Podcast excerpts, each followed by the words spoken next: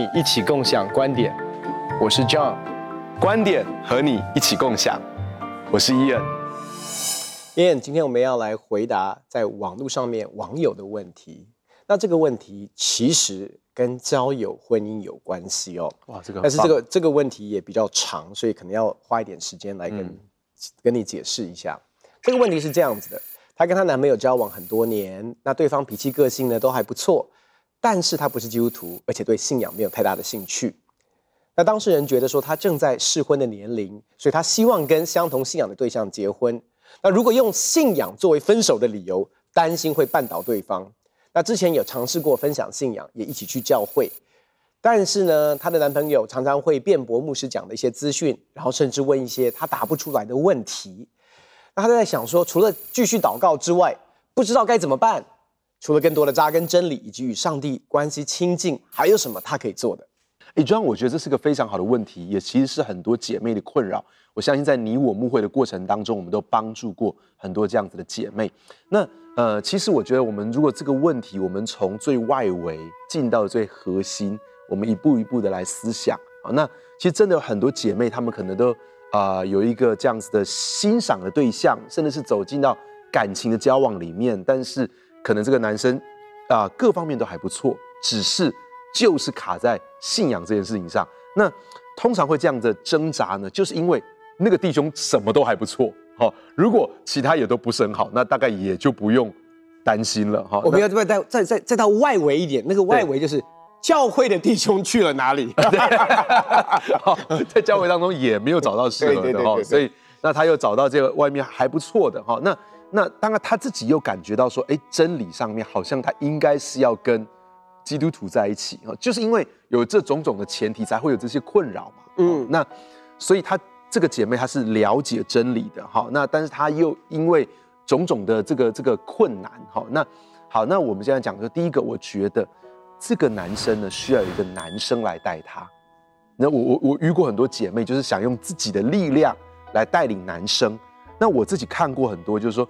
确实，她自己有一个还没有信主的男朋友，但是后来教会当中有真的有弟兄来关怀这个男生的时候呢，然后真的来陪伴他哈，那其实比起女朋友来带，效果要好很多。所以，我如果我们从最外围来看的话，我真的会建议说，是不是在你的教会当中能够有弟兄，好，或者是有牧者，好，有领袖。来陪伴关怀这个弟兄，那其实我也看到很多的人在这个过程当中，哎，因为男生跟男生之间就有更多可以谈的、更敞开的。好，那呃，其实在这个带领上面就很好。好，嗯，那第二个就是我觉得可以来思想一件事情，到底你的男朋友是不是一个诚实的寻道者？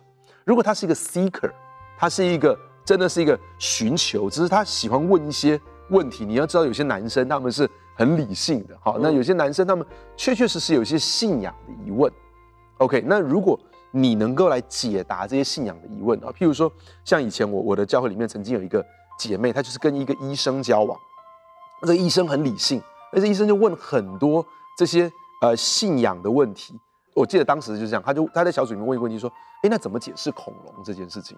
后来这个这个女朋友就说啊，没有没有没有，那些都是假的，然后然后然后。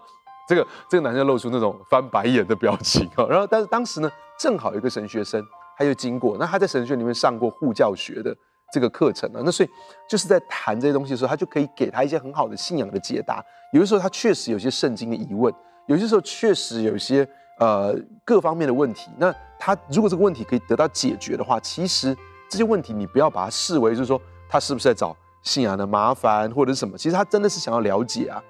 那如果他是个 seeker，他是个寻求者，他真的是真心的要寻求，那也不用太担心哦。所以如果你有一个弟兄来带领他，那很可能对这个男生很有帮助。如果他是一个诚实的寻道者，那我也觉得问题会少很多。那重点是在于说，万一他就是真的很不管是抗拒信仰也好，对信仰毫无兴趣也好，那么我们就回到这个。真理就是我们都很清楚知道说，这个真理就是说，哥林多后书第六章十四节说，他说你们和不信的原不相配，不要同负一轭，义跟不义有什么相交呢？光明跟黑暗有什么相通呢？这里说我们跟不信的原不相配，不要同负一轭。那呃，如果你看当代译本，他就这样想说：不要和非信徒同负一轭，因为公义跟不法怎么能够合作呢？光明跟黑暗怎么能够共存呢？基督跟魔鬼怎么能够相容呢？信徒跟非信徒有什么相干呢？那很多人就会讲说：哎，这个经文其实它指的可能是指一些啊更紧密的关系哈，比如说，哎，我们可能要跟这个合伙啊，哈，我们可能要做一些事情啊。那我要说。没有任何关系比婚姻来得更紧密。如果你会说，哎，这个经文它其实在指什么什么关系？那我告诉你，所有关系，婚姻是最紧密的关系。在婚姻当中，你知道所有的这个旗舰，就是说我们的想法的不同、观念的不同、价值观、信念的不同，在婚姻当中都会最大的显现出来。那么，呃，你要知道，这个共负一轭、同负一轭，就是说这个牛他们好。哦扛着同样的恶，这个恶好让他们能够拖着犁往前走。那也就是说，如果我们不是在同样的信仰、同样的信念、同样的价值观里面，其实我们很难是往着同一个方向走。啊，两个人如果不同心，怎么能够同行呢？所以他们两个人，如果他们对于他们这一生之中要走到的方向，他们到底这一生当中谁是他们生命中最大的主宰？谁能够对他们怎么样运用时间、金钱，运用这些资源？谁能够对他们怎么样管理他们的人生？其实他们有不同的想法，那他们其实很难至终是走在一起，用同样的速率啊，走向同样的方向。所以，这个就是我觉得要值得思考的。我觉得你刚刚讲的很好。我觉得其实要回到一个基准点，就是，嗯，我们的信仰是我们生活当中的属灵部分。还是我们的信仰其实主导了我们的生命啊？是是，因为其实这个这个问题的前提是，哎，我其实是需要一个另外一半，我在寻找这个婚姻的对象，因为他特别提到他这个适婚的年龄。那这个这个男生看起来各个方面都好像还蛮不错的，脾气啊、个性啊都还不错，只是他不是基督徒。OK，那你你要去想，就是我们的信仰对我们来讲是一个部分，是。还是是说，其实还这个部分影响了我们的全人，嗯嗯。所以，其实我要谈的是说，呃，他各个方面都非常优秀。那我觉得，其实这个问题里面，呃，它比较复杂的原因是因因为一方面我们又同时想要跟对方传福音。可是呢，到底传福音的动机其实是要把它塑造成为一个你理想的伴侣，然后呢，你觉得他各个方面都非常合适，只差一块。好，那我我们必须要从一个逻辑来思考，就是其实信仰，我我用我们自己每一个基督徒，其实信仰对我们来讲，它不是一个部分，它其实是我的全人的核心思想逻辑，跟我看世界。看事情的眼光，然后呢，我的人生的优先次序、价值观，所有的核心，甚至他他已经超越了我的原生家庭、我的种族、我的环境、我的背景，所有这一切，因为我们真的相信，我们从信主接受耶稣成为我们个人救主，还有我们生命的主的那一刻，他我们已经就是就是我们已经进入到另外一个国度的里面。那那个国度里面，它有它的价值观，有它的优先次序，有它的所谓的核心信念。那这些其实会主导我们刚才你所说的，不管是金钱上面的使用，呃，养育孩子，然后呢，呃，对孩子的教育，对父母的孝顺，对很多这些，其实我们接下来在婚姻当中会碰到的问题，更不要说两个人相处或者是在亲密关系的里面。那你你就可以想象一个。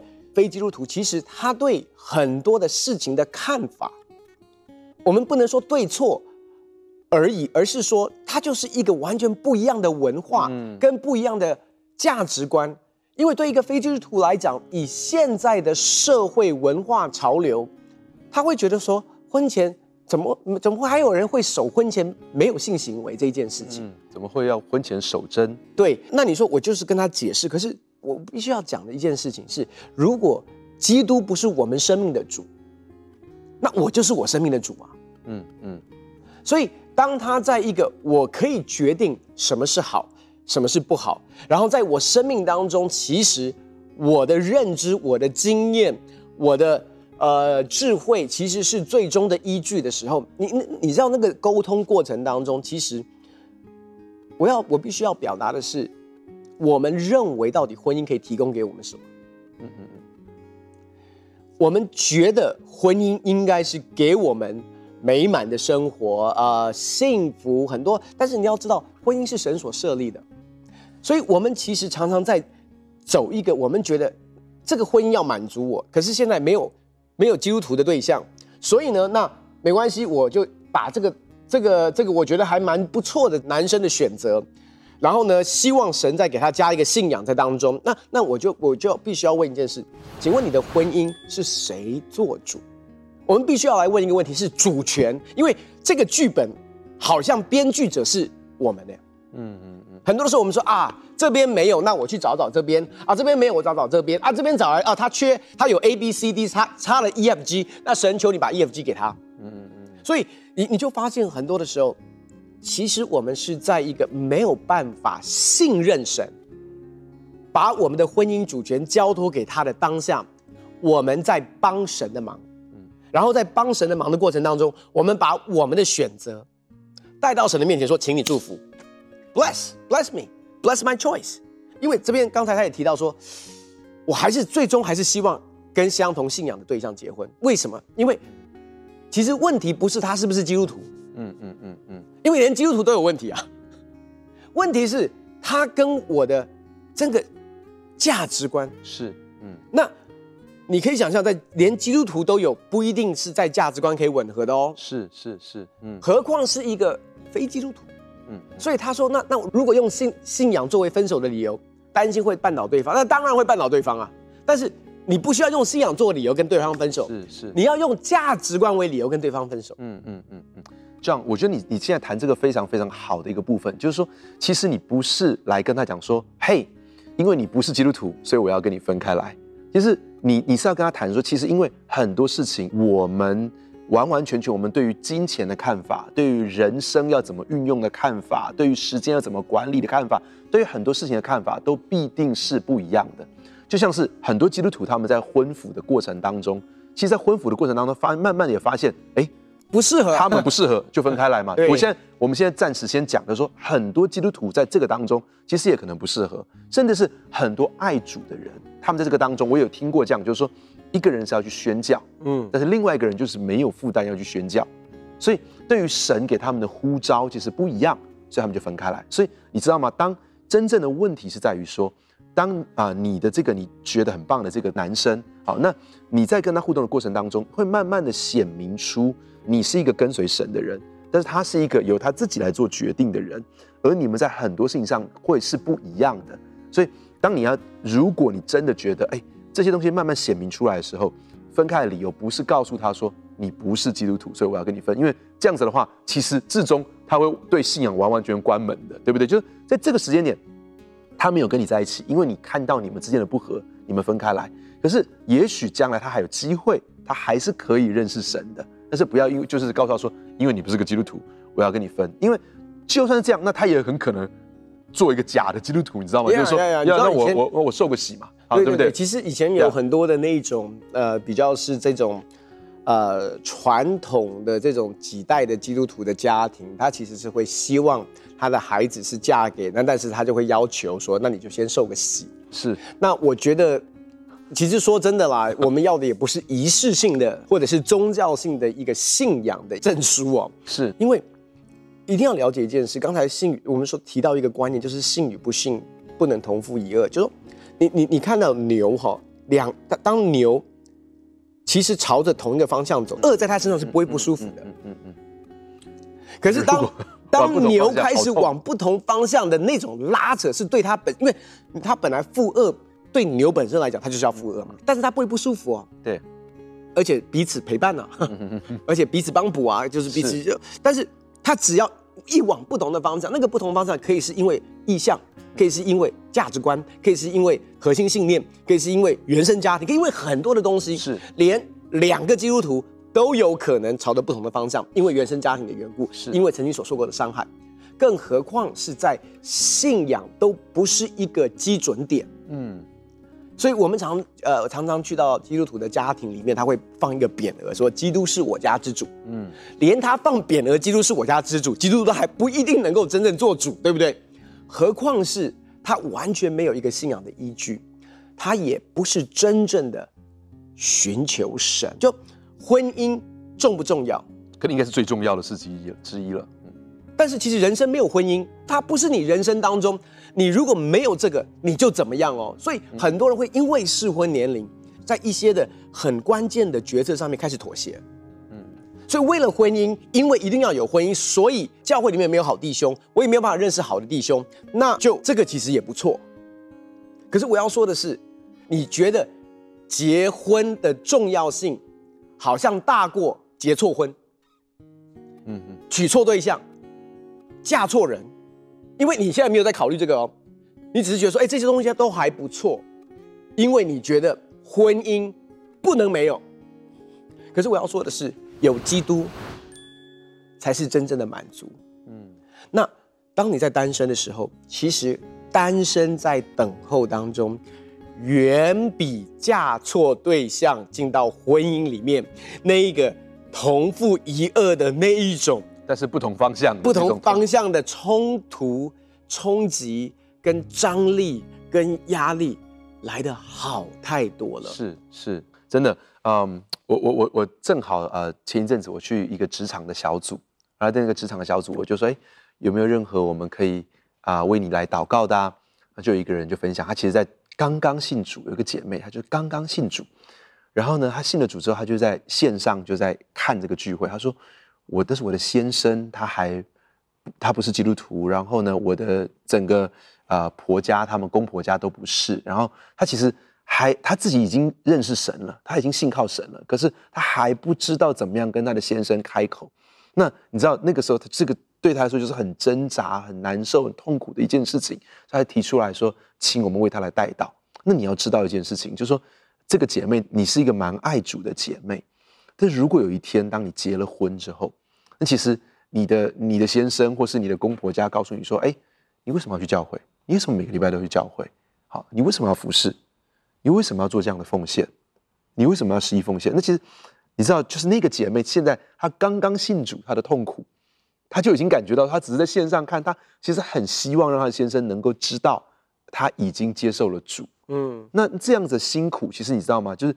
姐妹，你现在就是这一生当中，你都要去。如果这是如果，好，这个是你要去面对的风险。那我觉得这个就是你要很认真思考，你一定要来到神的面前来求问神。我觉得很很重要一件事情就是，啊、呃，当你问这个问题的时候，我想问的是说，你有没有把这个感情带到神的面前来求问神？说，上帝，你怎么看这个感情？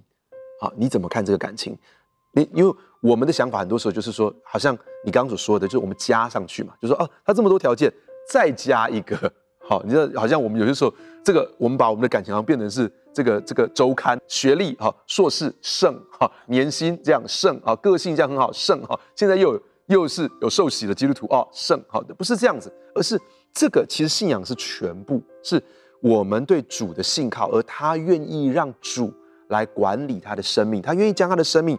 全然的降服在主之下，他愿意，你们双方都愿意把你们的感情降服在主之下。你们两个人怎么运用金钱？你们两个人怎么决定你们人生？你们将来住在哪里？哈，这些等等等，甚至你们面对冲突的时候，好，这些怎么样子来沟通这些事情？你们要生几个孩子？你们要怎么教养孩子？这一切的事情都完全的降服在主之下，这才是重点。就是说，今天当。呃，你假设你的生命当中，你这个对象他不是这样子的时候，我觉得你真的要来到主的面前说：“主，你怎么来看这个人？嗯、你怎么来看这段婚姻？你怎么，你对我的人生的想法是什么？”我觉得这是你真的要来到神的面前来求问神的。另外有一个观念，我觉得要特别来提醒的，就是说，婚姻不是一个改造计划，嗯，婚姻也不是一个改变的 project。当你在呃神跟众人面前对对方说我愿意的时候，你不是对他的未来说我愿意，你也不是对他的潜力说我愿意，嗯，你是对他当下的这一个人完全的接纳，嗯，OK，所以很多的人我愿意是他的未来，嗯，可是你的我要告诉你，那个未来是没有保证的，嗯，因为我们都没有办法改变人呢，是神可以改变，但是对不起，他不是照着我的时间表、我的方式，而且对方有自由意志的选择。嗯嗯，所以我们都觉得说啊，这个没有关系，将来会发生，我可以做什么感动他，我可以叫牧者来跟他谈。要知道是，我们常常被有一点点半邀请、半被凹，其实是要跟。不管是他们的孩子，就是说青春期的孩子，你可以跟我孩子谈一谈。那你知道，有时候其实我坐下来，我就看着那些孩子，我说，其实你是被逼来的，对不对？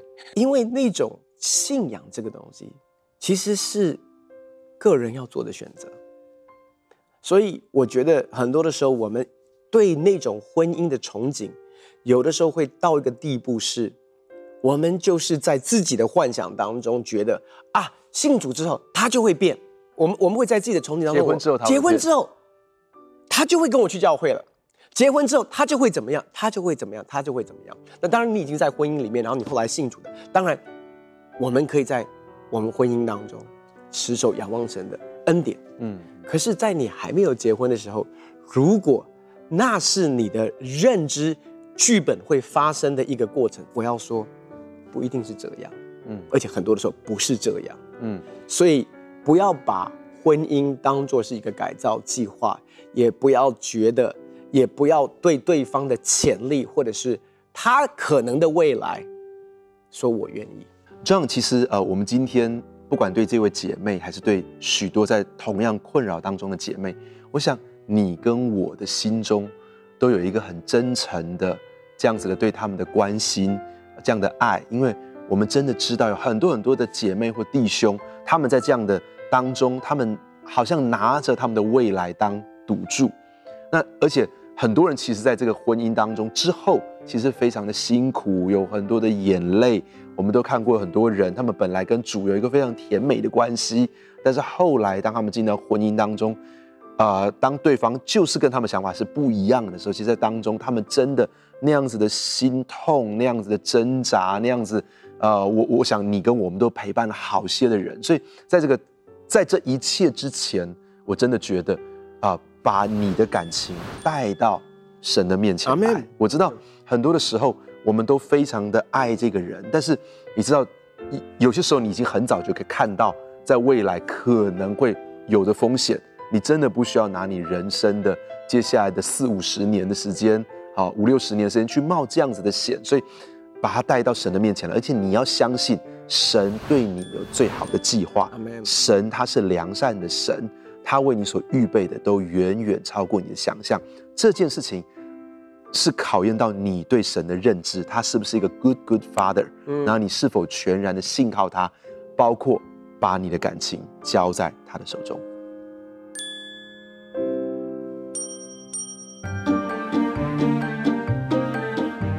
谢谢大家对共享观点的支持，你们在网络上的留言我们都看到了，我们会不定时回答大家的疑问，欢迎你在共享观点的平台上留下你的问题，很高兴跟大家分享我们的观点，也欢迎在网络上跟我们分享你的观点，共享观点，我们下次见。